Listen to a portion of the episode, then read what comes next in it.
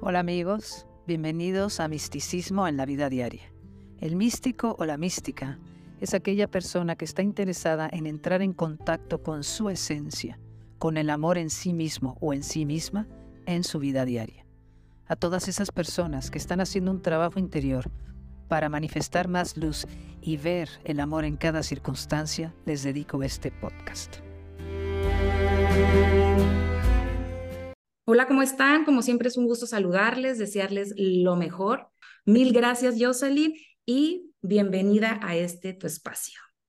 Gracias, Lizeth. Feliz de estar aquí con tu público, nuestro público.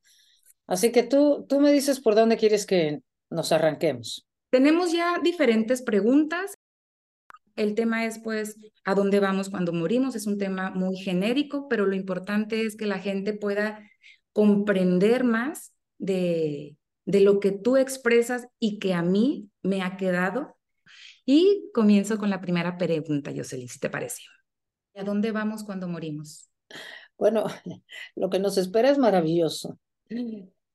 Dependiendo de cómo muramos. Es decir, dependiendo de nuestro nivel mental y emocional o el grado de apego que tengamos en el momento de apego a la tierra, en el momento de salir del cuerpo físico, iremos al nivel que nos corresponde en el mundo astral. Eso quiere decir que puede ser que entonces lleguemos o al bajo astral, que sería todavía un nivel bajo, quiere decir un nivel de oscuridad, cierto nivel de oscuridad que tiene que ver con nuestra manera de pensar y de sentir, o si nosotros al morir tenemos cierto nivel de paz y pedimos ver la luz o nos entregamos, o sea, fluimos con la entrega a la siguiente etapa, llegaremos de inmediato a la luz. Otra pregunta. Si la persona se muere y deja y se queda preocupado por sus hijos y sus familiares, ¿qué pasa con esa persona? Muy buena pregunta. Es que todas estas son, son todas son buenísimas, porque son, esto es como la vida diaria en la muerte. esto es lo lógico. Entonces, ¿qué pasa? Tú ya estás del otro lado. Vamos a decir que, tu apego es mayor a tu deseo de ver la luz, ¿ok? Y que como no estás seguro, no crees en nada, te mueres con mucho miedo y queriendo seguir, ¿sabes? Habiendo a ver cómo puedes hacer para seguir aquí y, y cerca de los tuyos o ayudando a los tuyos. Bueno, ya llegaste del otro lado. Te vas a dar cuenta que sigues vivo, porque esto esto nos lo han dicho todos los que se han comunicado a través de Carmen. No hay nadie que no diga que no sigue vivo, todos siguen vivos. Entonces, eh, esa condición de seguir vivo y además poder ver lo que dejaste, en un momento dado te puede, eh, te puede confundir en el sentido que crees que puedes seguir ayudándolos. De hecho, ellos no te ven ni te oyen, pero de alguna manera tú sigues ahí cerca y tú crees que puedes influir. Lo digo porque hemos tenido casos donde bueno, muchos casos donde no quiero que mis hijos vendan la casa, no voy a permitir que se venda la casa, eh, voy a arreglar el tema, eh, voy a ver cómo les digo cómo tienen que hacer con los papeles, les voy a ayudar a decir dónde estaba la llave de no sé qué, ¿me entiendes? O sea, siguen ahí queriendo seguir influyendo. Entonces, ¿qué pasa? Por supuesto, no ven la luz, están en una semisombra, dicen que esto es un lugar oscuro, semisombras, frío, pero no sé exactamente cómo sea, porque esto es lo que, esto es lo que yo recibimos a través de Carmen, que por cierto, yo, insisto, les comparto hoy lo que yo entiendo y lo que yo ha sido mi experiencia al trabajar con Carmen y también de lo que me, me van guiando cuando yo hablo, pero yo no pretendo tener la verdad absoluta, ¿eh? yo les comparto mi experiencia, tomen lo que les cheque. Entonces, eh, no pasa nada si sigues apegado. Bueno, pues sí, no vas a ver la, lo que pasa es que no ves la luz de inmediato. Bueno, pues entonces, vamos a ver. Los que estamos de este lado seguimos rezando por ellos. Mamá pide ver la luz. Eh, eh, Juan pide, pide ver la luz. Y no nada más nosotros los estamos ayudando. Del otro lado están todos los seres queridos que ya han partido. Hay toda una comitiva esperando de guías, seres de luz y seres queridos que también están ayudando para que el recién fallecido mire hacia ellos y pueda ir hacia la luz. Y muchas veces, eh, tengo que decir que muchas veces el proceso en el bajo astral, porque sigues apegado a querer ayudar a los que están aquí. También ahí hay una etapa, hay un proceso de reflexión. Yo me he dado cuenta que también reflexionan y empiezan a darse cuenta en, algún, en un momento dado que ya, ya no les toca seguir ayudando a sus seres queridos, que tienen que soltar, que tienen que soltar y pedir ver la luz. Nosotros cuando nosotros o ustedes, cualquiera que me esté escuchando hoy, y tú le estás diciendo, pide ver la luz, pide ver la luz, ya no te corresponde estar aquí, nosotros vamos a estar bien. Eh, hay un momento dado en que lo van entendiendo, de alguna manera les va cayendo el 20 de pedir ver la luz. Es lo mismo que cuando estamos en la tierra, es que no hay ninguna diferencia. En la tierra Vaya que nos cuesta trabajo soltar el control de, nuestros seres queridos, ¿verdad? De querer ayudar a un hijo en esto, de querer ayudar a una hermana en lo otro, de querer decirle cómo van a hacer, van a hacer las cosas, porque tú no te has dado cuenta. Eh, por ejemplo, a mi hermana decirles que tú tienes que soltar esto, es que ya deja de querer controlar a tu hijo, tu hijo o yo te voy a decir cómo tienes que hacerle. Llega un momento en que tarde o temprano sueltas el control, porque te das cuenta que tienes que dejar que cada quien viva su proceso. Es una manera en la vida y en la muerte de se van cayendo los 20 que tienes que dejar que cada quien, cada quien tiene su libre albedrío y tiene que seguir el curso de su proceso. Entonces, hay que confiar. Confíen en que si lo están ayudando a pedir ver la luz, tarde o temprano la verá. ¿Ok? Entonces también esto es un proceso de los que se quedan vivos, porque muchas veces los que nos quedamos de esta parte, el control, el apego, esta parte de, de no saber qué pasa allá, los jala el, el decir, me duele cómo moriste, me duele que no estés aquí, cómo quisiera que estuvieras o volver a verte. Y ese proceso de los vivos también influye en ellos con lo que nos estás diciendo. muchísimo, Lizeth, lo que estás diciendo, sí, muchísimo. Y es muchísimo, y muchísimas veces es que ni cuenta nos damos porque creemos que es por amor. Fíjate, yo ayer estaba en una comida eh, con unas amigas muy queridas y una de ellas hace años perdió un hijo, por un, eh, el hijo murió de una enfermedad.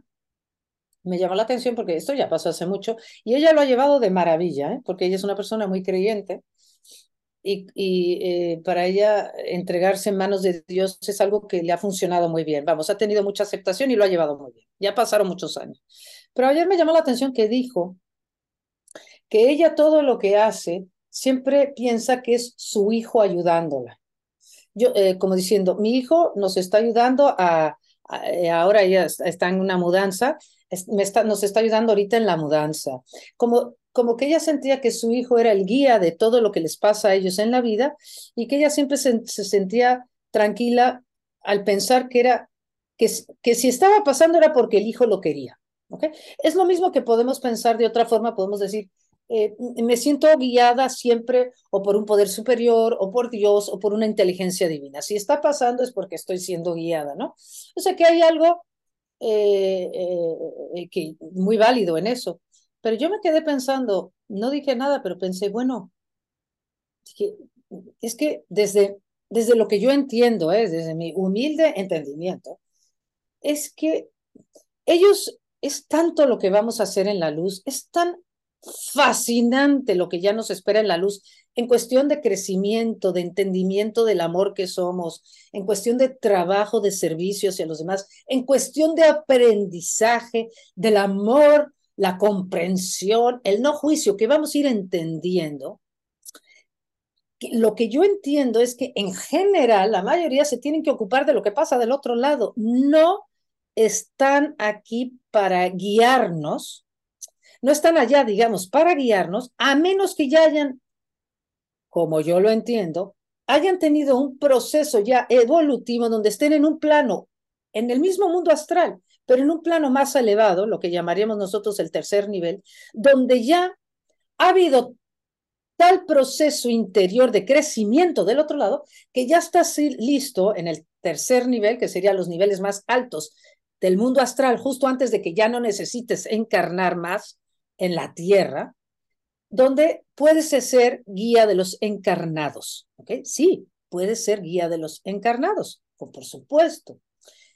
Eh, pero porque ya ha habido un proceso en la luz de mayor entendimiento del amor que somos, eh, un, una mayor iluminación y trabajo con los cuerpos inferiores nuestros. Cuando hablo de cuerpos inferiores, estoy hablando del cuerpo emocional y mental inferior, es decir, de aquellos cuerpos de los cuales estamos formados que siguen eh, con, con, cierto apego a la tierra todavía, porque es que irnos, irnos desapegando del plano terrestre, pues no es, no es así, no es tan rápido.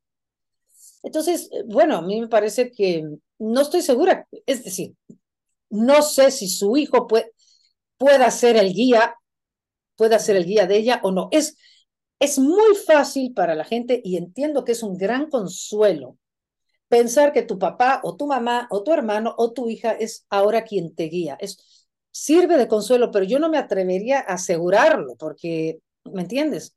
Puede ser y puede que no sea, no lo sé. Es que... Ahora, Jocelyn, cuando ellos están allá, ¿ellos sí pueden enviar señales o eso también es falso? ¿Ellos sí qué? ¿Pueden enviar señales de decir ah, esto? Sí, no, claro, por supuesto. Muchas, tienen muchas formas de enviar señales para hacernos saber que están bien. E, eso sí pueden hacer y no es parte del apego de nosotros de decir. No, no, no, no. No, y luego en sueños te pueden decir muchas cosas, o luego te lo viene y te lo dice alguien. No, no, no, no. Ellos tienen muchas formas de hacernos el, el mensaje principal de un, un, un alma que está en la luz es decirle a su ser querido, sigo vivo. Y no solo sigo vivo, estoy feliz. O sea, ya en la luz lo que más quieren es, no, te, no teman, estoy feliz. Sí, hagan su vida de la mejor forma que puedan, yo estoy feliz y sigo vivo. Eh, entonces sí, sí, tienen sus formas de hacernos llegar estos mensajes. Es otra pregunta que ya, ya vamos contestando. No, vamos, esto está muy bonito. Sí, y acá, acá ahorita te voy a leer la de la, la, las que están en la página, pero primero voy a seguir con las que ya. Me encanta que vayamos con preguntas, me encanta. Sí. En, en Ciudad Obregón, yo, yo soy de México y específicamente soy de Sonora. Eh, hay grupos de, que se denominan rastreadoras. Ellas tienen una labor muy importante y hay en varios estados, no solamente en Sonora, pero me voy a referir a, a este estado y ellas se encargan de buscar cuerpos. Okay. desaparecidos. De personas, de personas desaparecidas. Su labor son, Interesante. son mujeres que se agrupan y se van a lugares, a fosas, a escarbar y buscan y han encontrado muchos cuerpos, desgraciadamente. ¿Qué mensaje les pudieras dar a ellas? Que sé que hay varias que nos están viendo que también han perdido hijos, se las han desaparecido y por situaciones pues trágicas. Qué duro, porque no solamente hay una muerte aparente, porque digo, el problema de no que no aparezca el cuerpo es que siempre te va a quedar la duda, ¿no? Me parece me, me parece una prueba difícil, la verdad. Una prueba muy difícil. ¿Qué mensaje les puedo decir que les, que, que les pueda ayudar o traer un poquito de paz? Bueno, lo primero que yo les diría es que confíen. Es decir, ¿a qué me refiero con confiar? No, no necesariamente confiar en que va a aparecer el cuerpo, ¿no? Es, en eso no, eso no podemos saberlo, pero que confíen en que, que si esto está pasando, primero la posible, la gran posibilidad de una muerte y luego la desaparición, primero si está pasando es porque hay, aquí hay una enseñanza en donde definitivamente tanto el alma del ser querido que ha quizás muerto y desaparecido, y tu alma, eh, es que esto nos lo han dicho tantas veces, se pusieron de acuerdo antes de esta encarnación que iban a vivir esta situación, en donde no solamente él partiría o ella partiría, sino que además es probable que además el cuerpo no se encontraría. Eh, es una enorme prueba de confianza, porque es como eh, confianza en que, confiar en qué, sería confiar en qué, sería, es que aquí había que confiar en algo mucho más grande, es una prueba de desapego enorme, eh, de confianza, de humildad. Miren, nosotros estamos en la tierra todos nosotros, absolutamente todos nosotros, estamos en este proceso de morir y nacer en este planeta para recordar quiénes somos en realidad, ¿ok? Nosotros no somos el cuerpo físico. El cuerpo físico, nosotros, así como hablé de siete dimensiones, que, insisto, no se fijen si son siete, nueve o doce o treinta y cinco. Lo que entiendan es que esto es un proceso donde vamos ascendiendo de, de, dimensión en dimensión. Así, también estamos formados, nos, como yo lo entiendo, de siete capas. Siete capas el cuerpo divino, que es la, el espíritu divino, la chispa de Dios que somos, que se tiene que recubrir de capas para poder tener una experiencia en el plano físico.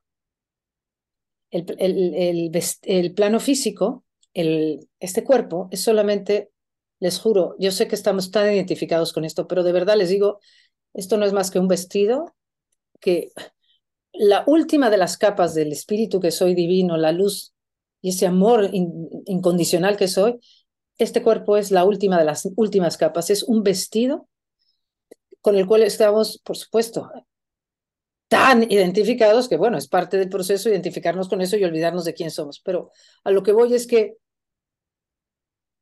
a mí se me hace que el no encontrar un cuerpo físico tiene mucho que ver con esta...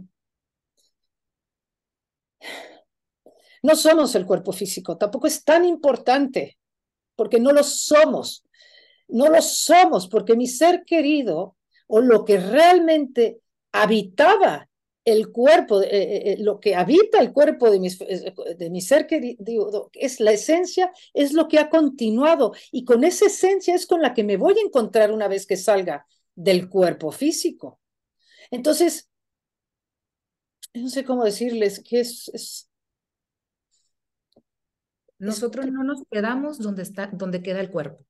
Perfecto, ni somos ese cuerpo, ni por supuesto nos quedamos ahí. Entonces, el alma sale del cuerpo, incluso cuando la muerte es violenta, eh, bueno, y ni siquiera tiene que ser violenta, pero vamos a decir que en estos casos, cuando desaparece un cuerpo, obviamente que vamos a pensar que hubo una muerte violenta, en la mayoría de los casos. Eh, pero, y nosotros, además de no encontrar el cuerpo, además tienes esa cosa de cómo, cómo fue. Es, también otra es que el, alma, que el alma, que es el, vestido del espíritu, sale antes de que se produzca ningún tipo de espanto físico, como, podamos imaginar, de dolor físico, el alma ya sale del cuerpo antes. Es decir, no sufre, el alma sale del cuerpo en el momento en que se termina esta experiencia y esa esta experiencia tenía que terminar de esta manera, tenía que terminar de una forma abrupta y violenta, probablemente porque no solo yo me puse de acuerdo con el alma de mi ser querido que viviríamos juntos. Este tipo de muerte y este tipo de partida donde no, te, no iba a encontrar tu vehículo físico, no iba a encontrar tu vehículo físico, me pongo de acuerdo, pero además también yo alma, que me voy a ir de esa manera y mi vehículo físico no se va a encontrar, también acepté este tipo de muerte en las manos de quien se haya, Dios mío, ya solo veo una cara y pura oscuridad alrededor mío, en las manos de quien me haya quitado la vida, o sea, acepté ese tipo de muerte en las manos de quien me la haya, vamos a decir, me haya quitado la vida del cuerpo físico, ¿eh? porque la vida no se acaba nunca, no morimos, o sea, mi ser no va a morir. Todo eso que se elige de antemano tiene que ver con eh, relaciones de causa y efecto, tiene que ver con karmas, pero el karma no es un castigo, tiene que ver con que yo vengo a vivir una muerte abrupta porque es una forma de desapegarme rápidamente de mi cuerpo. Es un aprendizaje importante para el alma para soltar el apego que tenemos al cuerpo físico. También el apego que tenemos a que me tengo que despedir y morir de cierta forma. Sí, sería lo ideal, pero si escojo una muerte bruta, también ahí hay un desapego. Por mi parte, el que muero de esta manera, de soltar todo lo que no soy, lo que no soy, eh, ni el cuerpo, ni que tengo que estar junto, apegada a, a una serie de personas o junto a otras a algunas a que, seres queridos. Y luego, por otro lado, el que se queda, que no encuentra el cuerpo, también entender que mi ser querido, a quien adoré y adoro, no es ese cuerpo físico. Pero claro, esto es profundo porque está la identificación que tenemos con el cuerpo físico mío y con el cuerpo físico de mi ser querido. Este, ahorita me vas a dejar que prenda unas luces, por favor, porque ni yo misma me estoy viendo. Déjame ver si ahora funciona un poco mejor esto. Vamos a ver si se hace la luz. Oh, se hizo la luz. Ok, amigos y amigas. Ok, sigamos, pero es que sí era importante que yo tuviera un poco de luz en la cara. Entonces, bueno, no sé si me extendí, pero la verdad es que sí querías darles como algún tipo de mensaje que no, no va a mainar el dolor, pero quizás ayude a entender que con quien yo me conecto, okay, cuando yo pienso en ese ser querido que no he podido encontrar, el cuerpo, el cuerpo, ¿ok? Cuando yo pienso en él o en ella, yo cierro los ojos y piensas en tu ser querido, en él o en ella. Ya con solo pensar en ella, ya te estás conectando. Todo lo que tú le digas mentalmente le llega. Nosotros estamos tan conectados con los que están del otro lado como con, los que están de este lado. Es idéntico, telepáticamente nos escuchan. Entonces, sé que le damos mucha importancia al cuerpo físico, pero no hace falta el cuerpo físico para tener la conexión. Nuestro ser querido ya está del otro lado y lo que más le ayudaría, esto sí es importante, a nuestro ser querido, es que nosotros estemos en paz, les mandemos luz, les digamos que sigan pidiendo ver la luz, pero decirles que nosotros estamos en paz. Esto es importantísimo porque si siguen viendo que nosotros seguimos preocupados porque no encontramos el cuerpo, esto los intranquiliza. Es muy importante eh, que confiemos en que nuestros seres queridos siguen vivos, por supuesto, del otro lado y que les hagamos saber que nosotros estamos bien. Ellos nos escuchan, nos escuchan todo. Mientras más les digamos, ve hacia la luz y le digamos, yo estoy bien, te espera una vida maravillosa, entrégate a tu nueva vida, no te preocupes por nosotros. Lo único es que cuando ellos están, ellos lo único que quieren es que nosotros estemos bien, porque si nosotros no estamos bien, eso sí les impide, porque se preocupan, les impide el seguir y van a buscar formas de ver cómo nos llegan mensajes para que estemos tranquilos. Entonces, insisto, insisto con el, tu grupo de, de, que me, de señoras, bueno, y de padres que me estabas eh, diciendo que desaparece el cuerpo y no, en algunos casos no aparece. Insisto, es una prueba enorme elegida por nosotros de antemano en donde eh, de alguna manera vamos a querer Dejar de pensar que nuestro hijo, hija o tío o hermano o quien sea que haya desaparecido de esta manera era ese cuerpo. Es que no somos el cuerpo físico. ¿Qué, qué enseñanza más dura pero más grande en ese sentido? No necesitas ver el cuerpo para comunicarte con él o con ella. Ok, lo, lo acabas de decir claro, me llegó aquí. La, la educación, Jocelyn, a los vivos en tema de la muerte nos haría más, mm, más aptos, más... Claro. Para empezar, claro, ah, perdón, te corté, te corté. Porque entiendo que mucho de lo que nos pasa es esta parte del miedo a perder a alguien, el miedo a ya no volverlo a ver, el miedo a, a si fue en un accidente, que le hagan algo, si no encuentran el cuerpo, entonces, esta parte de nosotros los vivos que, que no queremos soltar eso porque lo, amamos a eso, pues a esa persona. Ah, claro. es educarnos a nosotros, pero es la, la prueba, como tú lo decías, del apego. Sí, por supuesto que hay una pérdida de la presencia de esa persona, por supuesto, claro, y eso nos cuesta trabajo. Deja un vacío, hay esa falta de esa presencia. Ahora, la realidad ya a nivel alma y espíritu y la realidad de lo que somos, es que no, la realidad es que en, en esencia no perdemos a nadie, ni a nada. no estamos perdiendo a nadie porque seguimos. No lo veo, no tengo esa presencia física, pero sigo en esencia, a nivel álmico, sigo tan conectado como antes con esa persona cada vez que yo le hablo. Eh, y la puedo seguir ayudando muchísimo en la medida en que, en que yo le comunico que yo estoy bien y le digo, pide ver la luz y sigue tu camino en el cielo, que es maravilloso lo que a ti te espera. Entonces, eh, y no perdemos, ¿cómo sería esa educación? La educación, ¿cómo sería? Es primero entender que no somos el cuerpo físico, ya tendríamos que empezar a aprender desde muy jóvenes. Es un, es un, instrumento que el, el, espíritu y el alma necesitan para poderse mover aquí, pero, eh, y que, y lo voy a utilizar para la vida del alma. El cuerpo está al servicio del alma, al servicio de que yo vengo aquí a, a anclar la luz de mi espíritu en la tierra. Estoy aquí para, para, para esa chispa divina que es que, viene de la fuente de toda vida, eh, que viene aquí, viene aquí a, traer luz a este planeta, anclarse en este planeta. Y, bueno, pues necesita un alma, esa alma que está dividida en varias capas, entre ellas el cuerpo mental inferior, el cuerpo mental, eh, el cuerpo emocional, y, y todas estas capas que al final, estas capas necesitan un, disfraz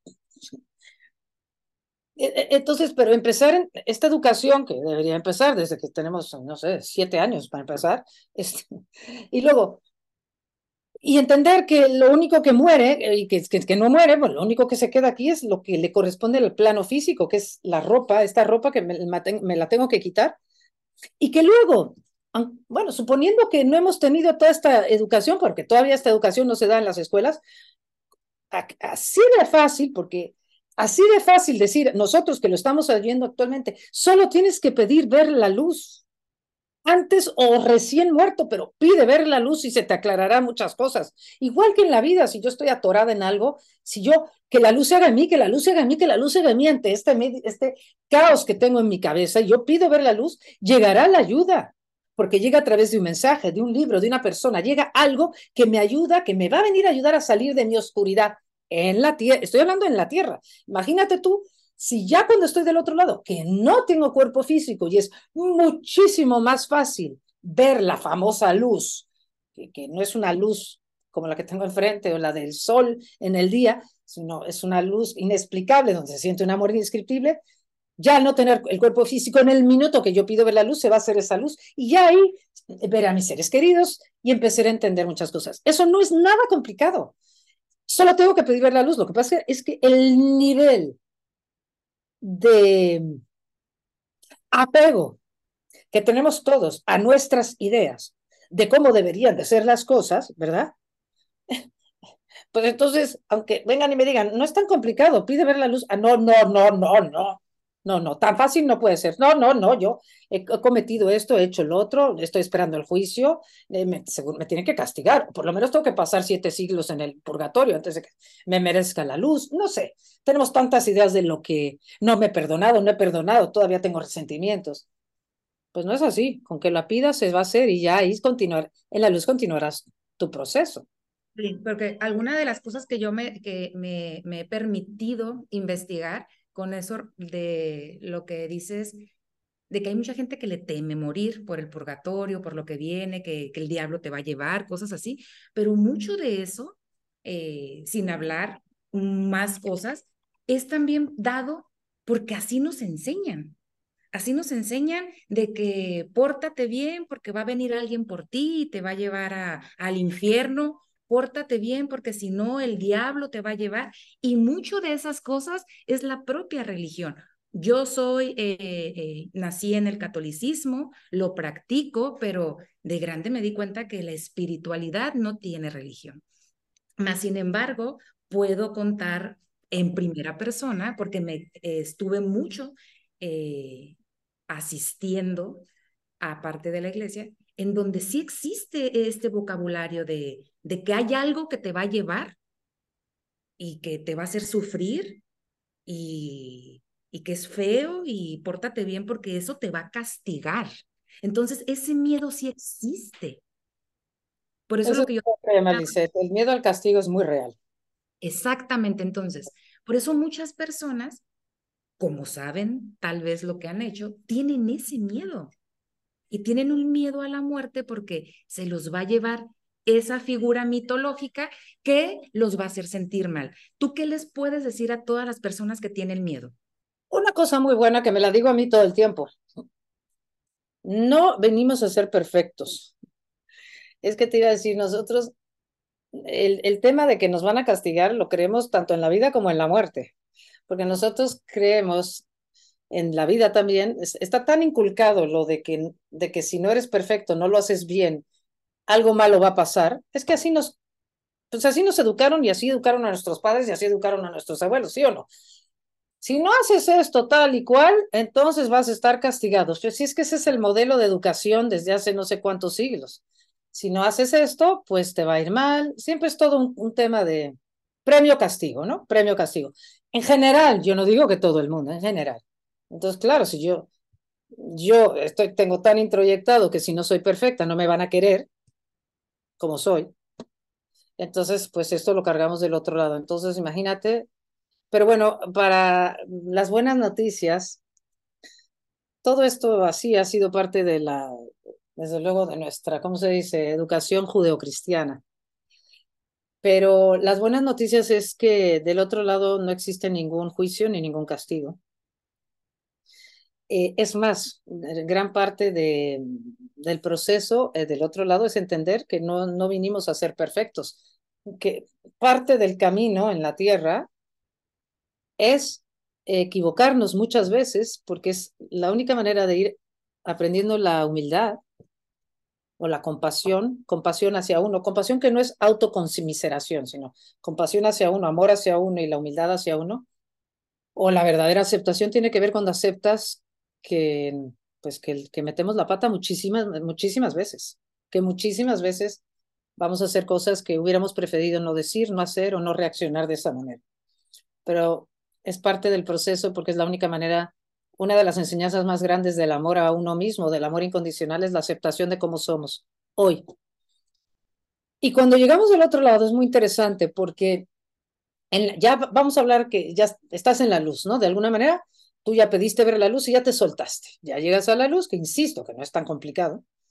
Llegas a la luz, te encuentras a tus seres queridos, eh, tus guías, seres de luz que te están esperando. Dicen que se siente un amor indescriptible. ¿eh? Indescriptible, que todo es amor. Y bueno, existe este, esta, mm, hablan mucho de la película de tu vida. Hay una, hay un, las primeras etapas, que, incluso creo que esto puede pasar, incluso también en el bajo astral, empiezas a ver eh, momentos, no sé si todos los momentos, momentos de tu vida, eh, en donde tú, en, ese, en esa experiencia, tú vas a sentir en tu cuerpo emocional, porque insisto, seguimos con un cuerpo emocional, vamos a sentir ahí, cada vez que yo actúo desde el amor, genero armonía, genero un efecto positivo en el universo y en los demás. Cada vez que yo actúo desde el miedo, que es parte del proceso, genero una desarmonía. Entonces, em, yo, cuando yo actúe desde el amor, voy a sentir en mi cuerpo emocional, el mismo amor que sintió el otro lo voy a sentir como si me lo hubiera dado a mí misma. Y cuando yo actué desde el miedo, porque desde el miedo actué con intolerancia, impaciencia, enojo, rabia, celos, etc., eh, también voy a sentir en mi propio cuerpo emocional el dolor que le hice sentir al otro, porque, porque lo voy a sentir como si me lo hubiera hecho a mí misma. A mí me parece esto que es muy interesante porque en este camino de crecimiento interior o de autoconocimiento, muchas veces hemos oído, nos cuesta trabajo entenderlo, que somos uno, ¿verdad? Somos uno, que no estamos separados, todo está interconectado, que lo que me hago, esto lo decía, decía Jesús, lo que le hagas al más mínimo de mis criaturas es como si me lo hicieras a mí. Esa era una manera de decir que lo que yo le hago al otro, me lo estoy haciendo a mí misma. Porque somos uno, porque somos un mismo cuerpo, ¿ok? Un mismo cuerpo en distintos cuerpos, pero entonces e-, el propósito, en parte, una, una parte del propósito de esta película es entender que vengo a aprender a actuar en amor, porque soy amor. Pero para poder entender que soy amor y que vengo a aprender a cómo actuar desde el amor, tengo que vivir muchas vidas o muchos momentos en mi vida donde actúo desde el miedo. Es que necesito el contraste. Necesito actuar desde la impotencia, impaciencia, prejuicios, miedo. Si no controlo, pienso que, que, que, que todo, porque pienso que todo depende de mí. En fin, necesito actuar desde el miedo para entender que actuar desde el miedo y la desconfianza de que las cosas son por algo genera una desarmonía en el universo y en los demás. solamente cuando yo veo que esta desarmonía la siento en mí mismo, voy a entender que, que vengo a aprender a actuar desde lo que soy, que es amor. Entonces, así vamos entendiendo. Entonces, cuando uno, tengo entendido que cuando uno ve esta película y vas captando, te afecta, ¿cómo no te va, no nos va a afectar que ya nadie me va, no hay nadie ahí diciéndome, no hay nadie, no hay una maestra o un maestro diciéndote, mira, fulanita, eh, cuando tú actuaste así, esto fue lo que hiciste. No, no, no, no, es que nadie me lo tiene que decir. Yo, yo, yo, como yo voy a sentir lo que sintió el supuesto otro, que no es un supuesto otro, sino que está conectado, tan íntimamente conectado conmigo, que yo lo siento como si fuera él, nadie me lo tiene que decir. En esta experiencia tan que a mí me parece fascinante, estamos acompañados de unos seres de luz, de una luz inmensa. Y cuando hablo de una luz inmensa, estoy hablando que son seres de luz, seres de un amor indescriptible, porque cuando hablamos de seres de luz, vamos a decir que estamos hablando de seres de amor. A más luz, más amor, o a más amor, más luz. No sé cuál, eh, eh, son, es como que junto con pegado. Y ese amor que nos acompaña de estos seres eh, está ayudándonos a elevar la frecuencia, ¿verdad? Entonces, cuando es porque esto es lo que nos han explicado, tú puedes sentir en ese momento, eh, ¿cómo se dice?, remordimiento de, ay, mira el daño que le hice a fulana o a mengano, y en, el, en ese remordimiento, dolor que te da darte cuenta, insisto, porque tú solita te das cuenta, solito, eh, el amor de estos seres es tan brutalmente grande que te ayuda a que se te vaya aclarando el por qué tenemos que vivir esto. Tanto la luz como la oscuridad se te va aclarando, o sea, vas creciendo en entendimiento. Ese mismo entendimiento en el que vas creciendo, que por miedo, ciertas tendencias de miedo, eh, hiciste, vamos a decir que mucho daño, eso es lo que te va a llevar a que en otra vida, porque estos son los aprendizajes entre vidas, que en otra vida, en la tierra, no quieras repetir eh, em, maneras de actuar que ya entendiste que no va por ahí, pero que lo entiendes, lo puedes empezar a entender en vida, por supuesto, pero que se acaba de profundizar el entendimiento entre vidas en el mundo astral. Y entonces es, es como cuando, no sé, eh, llegas a esta vida, estás en esta vida y no, es que no se te ocurre, por ejemplo, no se te va a ocurrir jamás aprovecharte en lo más mínimo de otro ser humano. Ay, bueno, no me está viendo, que no pasa nada si me llevo esto. Por ejemplo, no pasa nada, nadie se va a enterar. No, no, no, no. Es que ya no se trata de que nadie te vea nadie se va a enterar. Es que tú sabes, porque ya lo has aprendido entre vidas y porque lo traes de otras vidas, que cualquier acto que venga del miedo, del, de, la falta de amor, de, como quitarle algo a alguien que no le, va, no le va a hacer falta, no se va a dar cuenta. Una, cosa así, ya no lo haces porque sabes que eso está generando una desarmonía en el universo. Porque si no, es, si no lo tienes tú es que no te corresponde en este momento.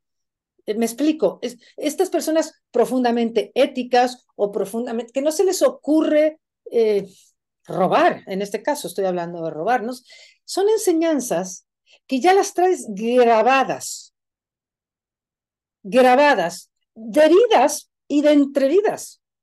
El que todavía, por ejemplo, necesita quitarle algo a alguien que no es de él, pero es de otra persona, porque cree que se lo merece, o sea, vamos a decir, robar.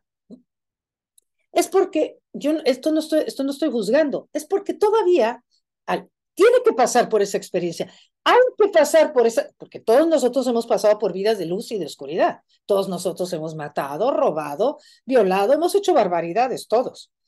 Y también estamos teniendo ahora vidas de más luz. Entonces, el hecho de que pues, tengo, que tengo que aprender que si o robo o mato o hago daño, lo tengo que vivir para tarde o temprano entender que tengo que aprender que hay leyes, que lo que estoy haciendo causa una desarmonía en el universo, todo el universo. O sea, el, el universo entero se entera. O sea, a lo mejor no se entera la persona, pero el universo entero lo resiente. Y cuando llegue sin, o sea, ya sin un cuerpo físico del otro lado, lo entenderé. Y es que así como vamos aprendiendo. A mí me parece muy interesante. Ahora vamos a hablar de nosotros, que bueno, ok, no estoy robando, matando, ¿verdad? Bueno, pero estoy haciendo cosas desde mis miedos, es decir, desde mi falta de confianza, porque tengo, porque quiero controlar la actuación de mi hijo, de mi hija, porque quiero controlar la actuación de mi hermana, de mi madre.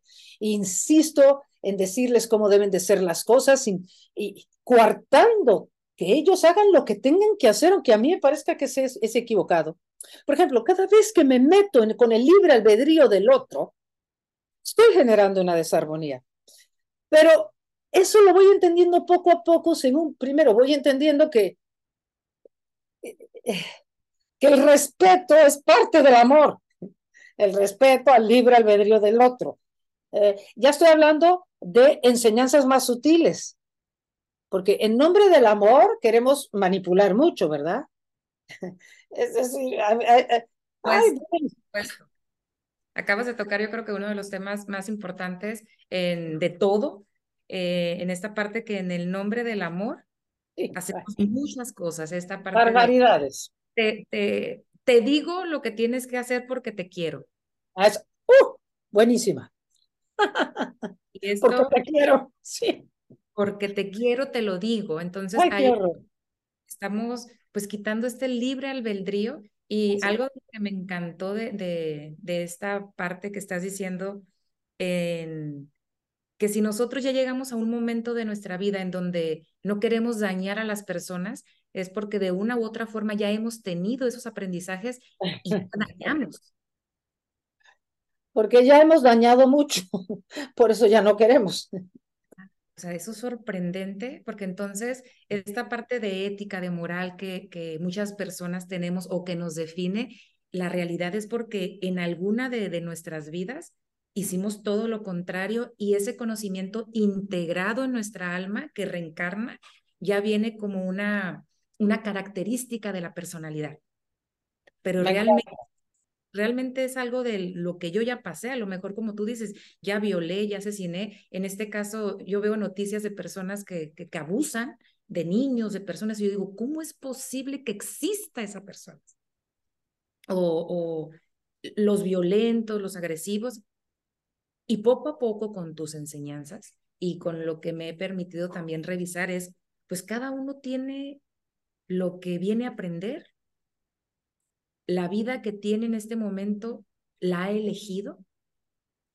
Y a veces a uno nos cuesta mucho eso, porque es un hermano, es un tío, es un primo, es un hijo, y verlo sufrir, ahí es donde entra el control. ¿Cómo puedo ayudarle cuando a veces la persona ni siquiera quiere, yo sé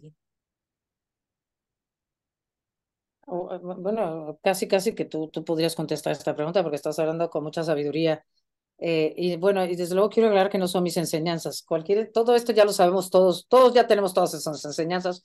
Realmente estamos todos en un camino de recordar esta, todo esto que estamos compartiendo. Pero es que lo más difícil con respecto a los seres queridos, que ves que están pasando por vidas donde tú ves que se están haciendo daño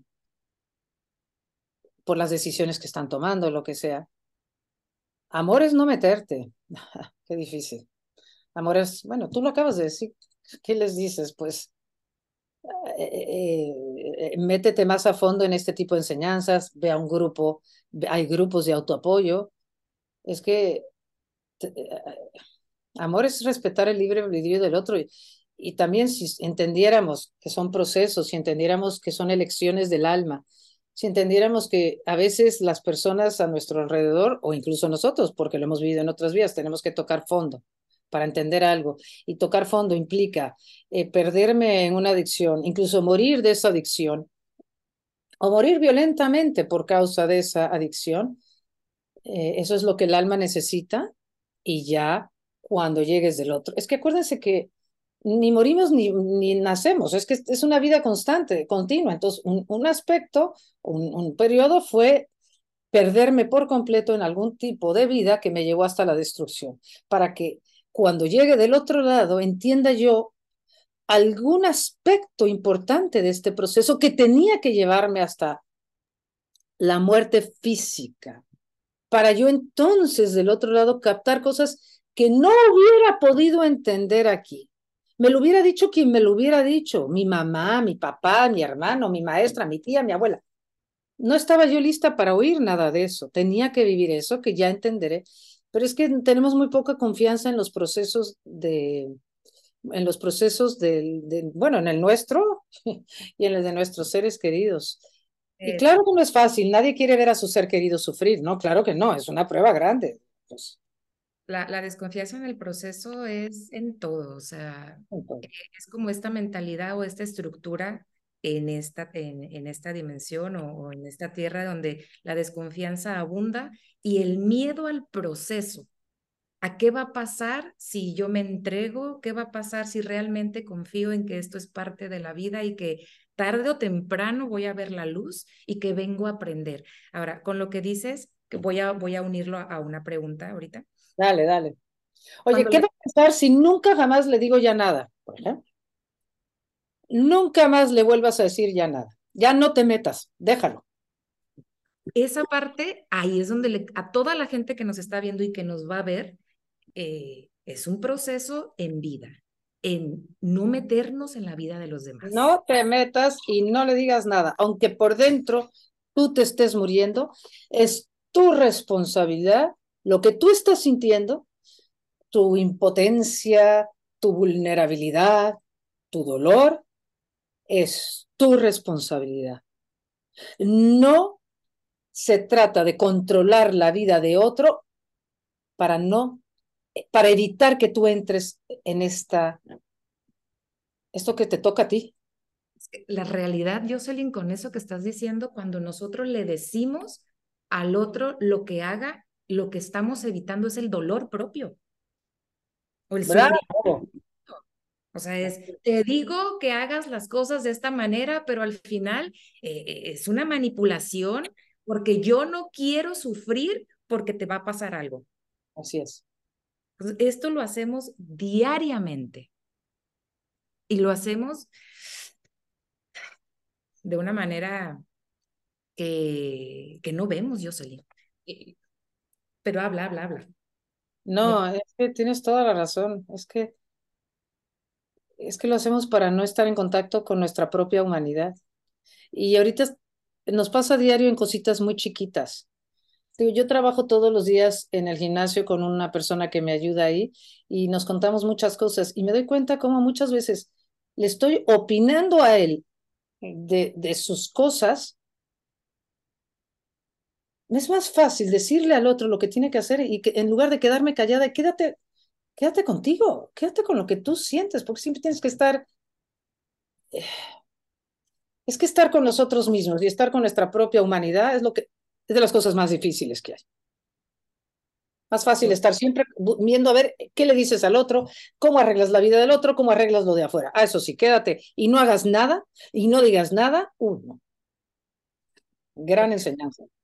Es más fácil revisar el problema en los demás que a uno mismo, yo sé. Es muy fácil eso, pero adentrarse a ver qué está pasando aquí adentro con nuestros propios miedos. Yo inicié esta plática, yo sé diciendo algo. Abordé este tema de frente, porque era un temor que siempre había estado. ¿Qué pasa cuando se vaya mi papá, mi mamá, mi hija, y cada vez la cuenta iba subiendo porque iba conociendo más gente y más los quería, entonces al final dije, no puedo y no quiero estar así. Debe haber algo más que yo voy a conocer. Y ahora que, que, conozco más y, y quiero creer en esto, es una tranquilidad que me da, porque cuando me quiero meter o quiero andar de metiche, lo primero que digo es, revisa por qué tienes este miedo. O sea, ¿qué parte de tu control no quiere sufrir? O no quiere, o esto. Y es una lucha, una lucha entre Liz y yo, y Liz, y, estamos las dos como que todo el día pensando en, ¿para qué le quieres decir esto? ¿A quién quieres salvar? ¿Te quieres salvar a ti por tus miedos, por esta parte de decir qué va a pasar cuando no esté? Y, y el objetivo principal que cuando te contacté era que la gente lo escuche. Sí, porque es, es un deseo mío, pero también escucharlo yo. Escuchar yo que hay algo más, escuchar que no que no que podemos, que podemos soltar el control, pero siempre y cuando, es que tú lo acabas de decir muy bien, siempre y cuando el soltar el control tiene que ver con que enfrentemos lo que no nos gusta sentir de nosotros mismos, porque no es que ya solte el control, soltar el control y no decirle nada al otro implica, entra en lo que es incómodo dentro de ti con respecto a todo lo que está pasando. Y lo que es más importante entender, y bueno, creo que ya lo has dicho tú y lo dije yo, es que la responsabilidad no tuya no es que el otro cambie, tu responsabilidad eres tú. ¿Cuál es tu relación con eso que estás sintiendo? Porque eso que no quieres sentir está generando mucha desarmonía. Y esa desarmonía se vive, porque todo lo que nosotros vivimos adentro, Jocelyn, al final siempre se ve afuera. Salpica por todos lados. Y en uno de los temas más importantes de la vida, que es la muerte, porque siempre lo más seguro que tenemos, lo seguro que tenemos. o sea, lo seguro. Ah, tengo, tengo una, una pregunta aquí eh, que, que hace rato la, la estaba viendo, pero la has estado contestando. ¿Tenemos una misión de vida?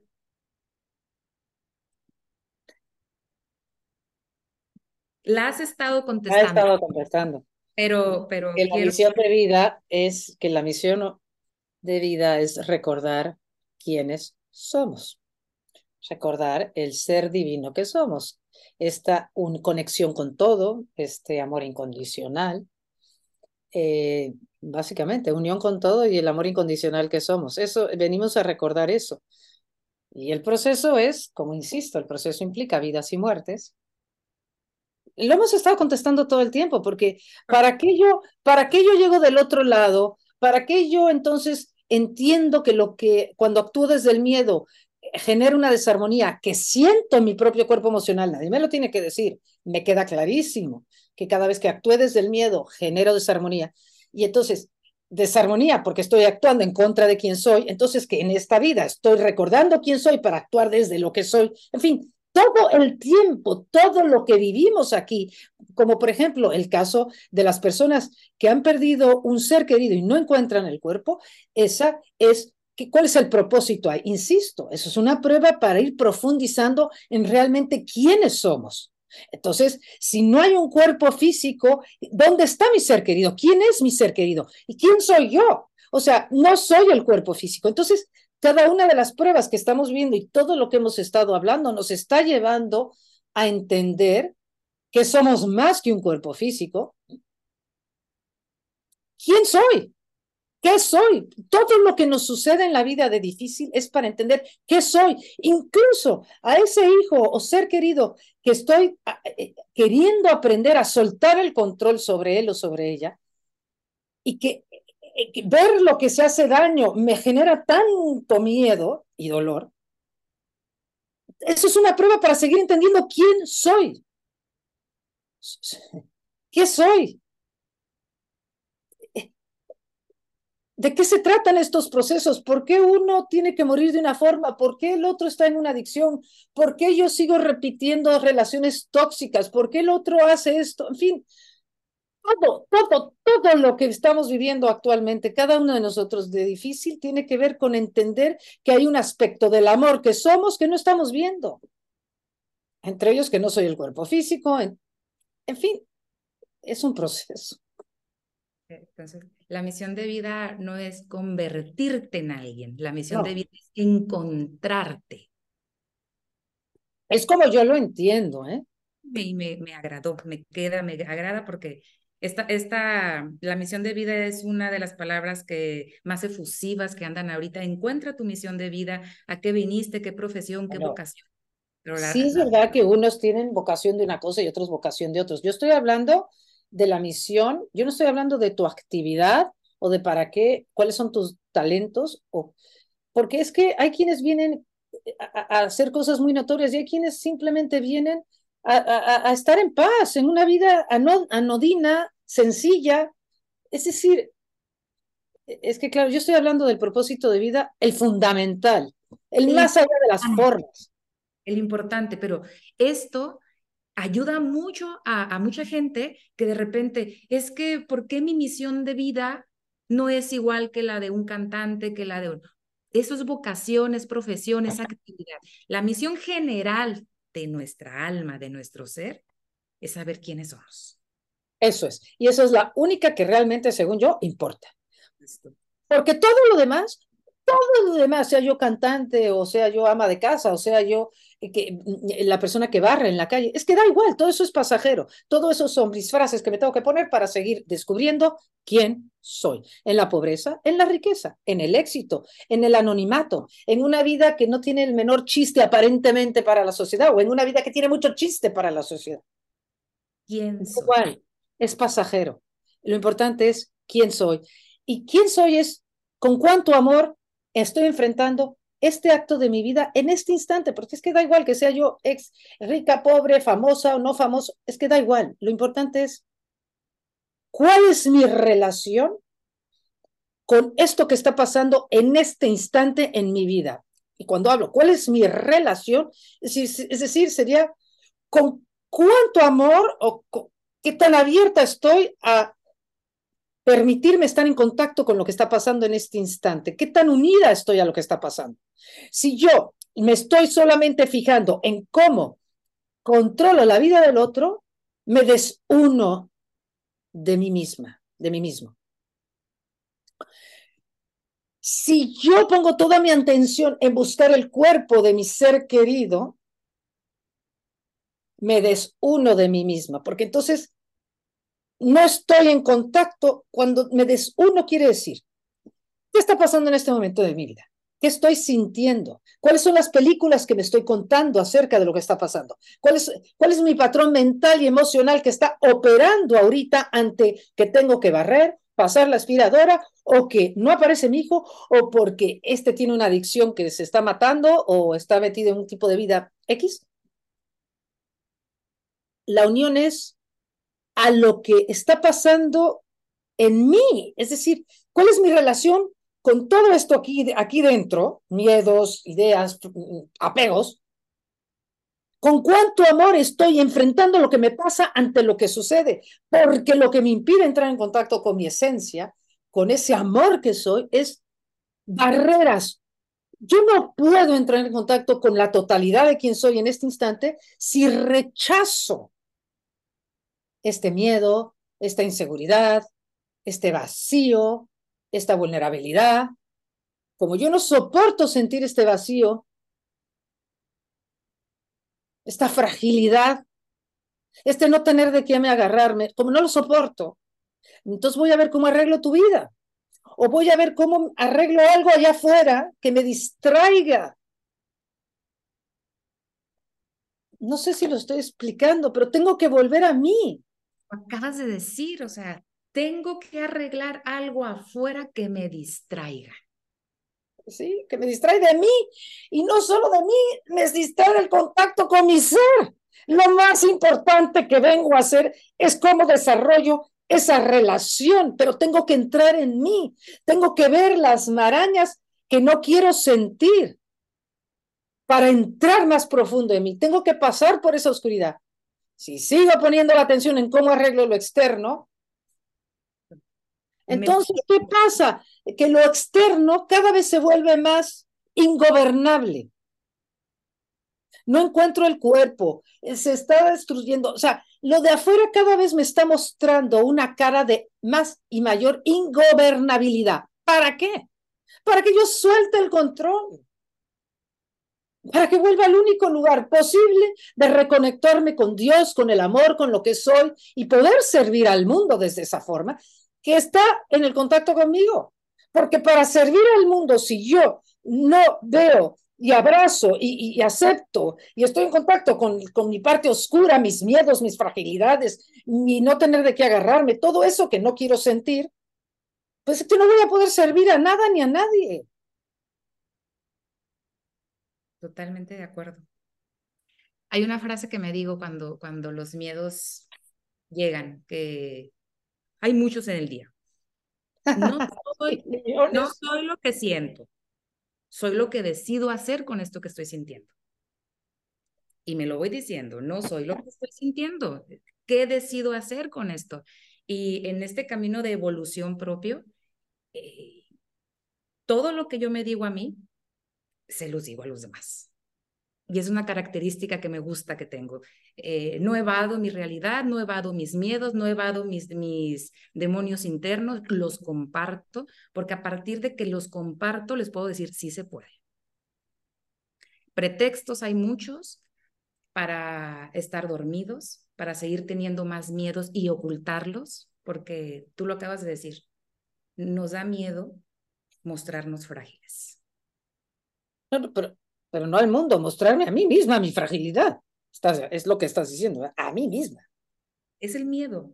Entonces, entre más miedo la persona tenga a mostrar esa fragilidad a sí mismo, va poniendo las caras, que así lo entendí con lo que, con lo que tú explicabas, va poniendo esas barreras que entre más barrera tengo de aquí, pues más me pierdo, porque al final no quiero sentir lo que hay aquí. Qué bonito, qué bonito.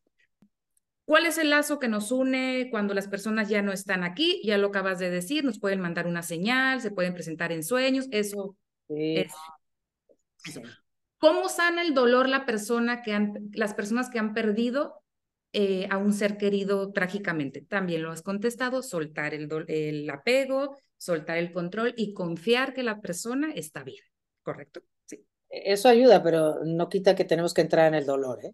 E, eso ya lo dijimos, ¿verdad? Es un proceso, o sea, el dolor es parte de... Hay que entrar ahí, hay que entrar ahí. A las personas que les llegue este mensaje, José, es para algo. Es porque están preparadas para escuchar ya que hay algo más hermoso, maravilloso del otro lado, porque necesitaban este mensaje, porque lo pidieron. Cuéntame. Ya para ir cerrando así. Por supuesto, por supuesto. Los que están oyendo esto y que están abiertas a esto, esto viene a decirles algún tipo de mensaje con respecto a sus dudas. Yo creo que una de las dudas principales que ha habido aquí es con respecto a cómo están ellos. Eh, esto es muy importante. Esto, claro que da paz saber que ellos están muy bien. Claro que como no los vemos, pues entonces, pero estén abiertas a todo tipo de señales, porque como siempre nos quieren decir lo bien que están, cualquier señal es buena, cualquier cosa que oíste, viste. Si nuestra preocupación es con respecto a nuestros seres queridos, si están bien, el universo va a dar los mensajes, a través, ellos a través de cómo puedan darlo, pero el universo siempre está queriendo, trabaja a favor nuestro. Sí. Y eso, si eso es lo que yo quiero saber, llegarán los mensajes como a través de este, de este Zoom o a través de tantas otras cosas que pasan en el día que ni nos damos cuenta, que nos están diciendo, están bien, están bien, eh, estamos bien. Ya hemos dicho tanto, hasta el cansancio. Yo he dicho, lo que hay que hacer si creo que no está bien es mándale luz, pide, dile que pide ver la luz, habla con él como si estuviera vivo y dile, no te preocupes, por favor, pide ver la luz. En fin, es que ellos están mejor que nosotros, no sé cómo explicarles, este, en general, y si están en el bajo astral, que entonces no van a estar mejor que nosotros, se les ayuda, pero, pero, pero como ayudarías a alguien aquí que le dices, eh, le estás ayudando a ver la luz, justo acabo de ver una, es que justo para los talleres que doy ahora, quiero meter pedacitos de películas, pedacitos de películas para ilustrar todo esto. Y acabo de ver un pedacito de una película que, bueno, muchísima gente conocerá aquí, que se llama Kung Fu Panda. En la última película de Kung Fu Panda hay una escena donde él, no sé si muere, no estoy segura, pero él está eh, amarrado, pareciera, creo que está muerto, y está todo el mundo mandándole luz. Le están mandando luz. ¿Te acuerdas de esa escena? Y él se empieza a llenar de luz, el panda, se empieza a llenar de luz, suelta, está amarrado, suelta las, las amarras y se eleva. Literalmente, esa imagen, si no han visto la película, se la recomiendo, Kung Fu, la última versión, es literalmente lo que sucede con nuestros seres queridos. Si tú crees que no está en la luz, no te canses de decirle, pide ver la luz y no te canses de decirle que la luz se haga en ti. Le va a ayudar, se va a liberar. Ten confianza. Excelente, excelente, Jocelyn. Muchas gracias por tu tiempo, por estar aquí. Sé que vas a venir a México, por favor, invita a, a la gente dónde vas a estar, qué talleres vas a hacer. Y... Bueno, mis queridas amigas y amigos, si van a mi página web, jocelinarellano.org, yo doy un taller el tercer fin de semana de enero en Chalmita, Estado de México, cerca de Malinalco. Voy a dar un taller de fin de semana presencial que tiene mucho que ver con lo que estoy hablando, entender cuál es el aprendizaje de, nosotros en tercera dimensión, tanto aquí como cuando llevamos del otro lado, y qué significa irnos graduando de la tercera dimensión, qué significa empezar a entrar en cuarta dimensión, qué quiere decir cómo vamos abrazando los polos opuestos. No y esto no he entrado aquí a fondo. Bueno, cada vez que yo hablo, y tú, Lisette, lo tienes muy claro, cada vez que hablamos de, tiene que ver con cómo yo enfrento esto que está pasando, eh, cuánta luz traigo a lo que estoy sintiendo, lo que está pasando en este instante, ahí ya estamos abrazando los polos opuestos. En fin, es entender más a fondo nuestro propósito, la, vamos a decir que la práctica de nuestro propósito en la tierra y en el mundo astral. ¿Qué quiere decir recordar quién soy? Cómo recordar quién soy en este instante aquí y que es idéntico a lo que pasa del otro lado, porque, bueno, en fin, no voy a meterme ahorita. Entonces, nada, el taller es ese fin de semana, jocelinarayano.org para mayor informe, si quieren venir, me encantaría, si resuenan con esto, y si no, pues... Jocelyn, encantada, gracias por este espacio, gracias por, por todas las preguntas que, que te diste oportunidad de responder y gracias por tu presencia. Gracias a todos y gracias a ti, Lisette. Me encantó cómo lo llevaste. Y gracias a todos, porque en realidad todo esto lo hacemos entre todos. O sea, pues, aquí estamos todos recordando, todos estamos recordando. Mil gracias, ¿eh? Chao.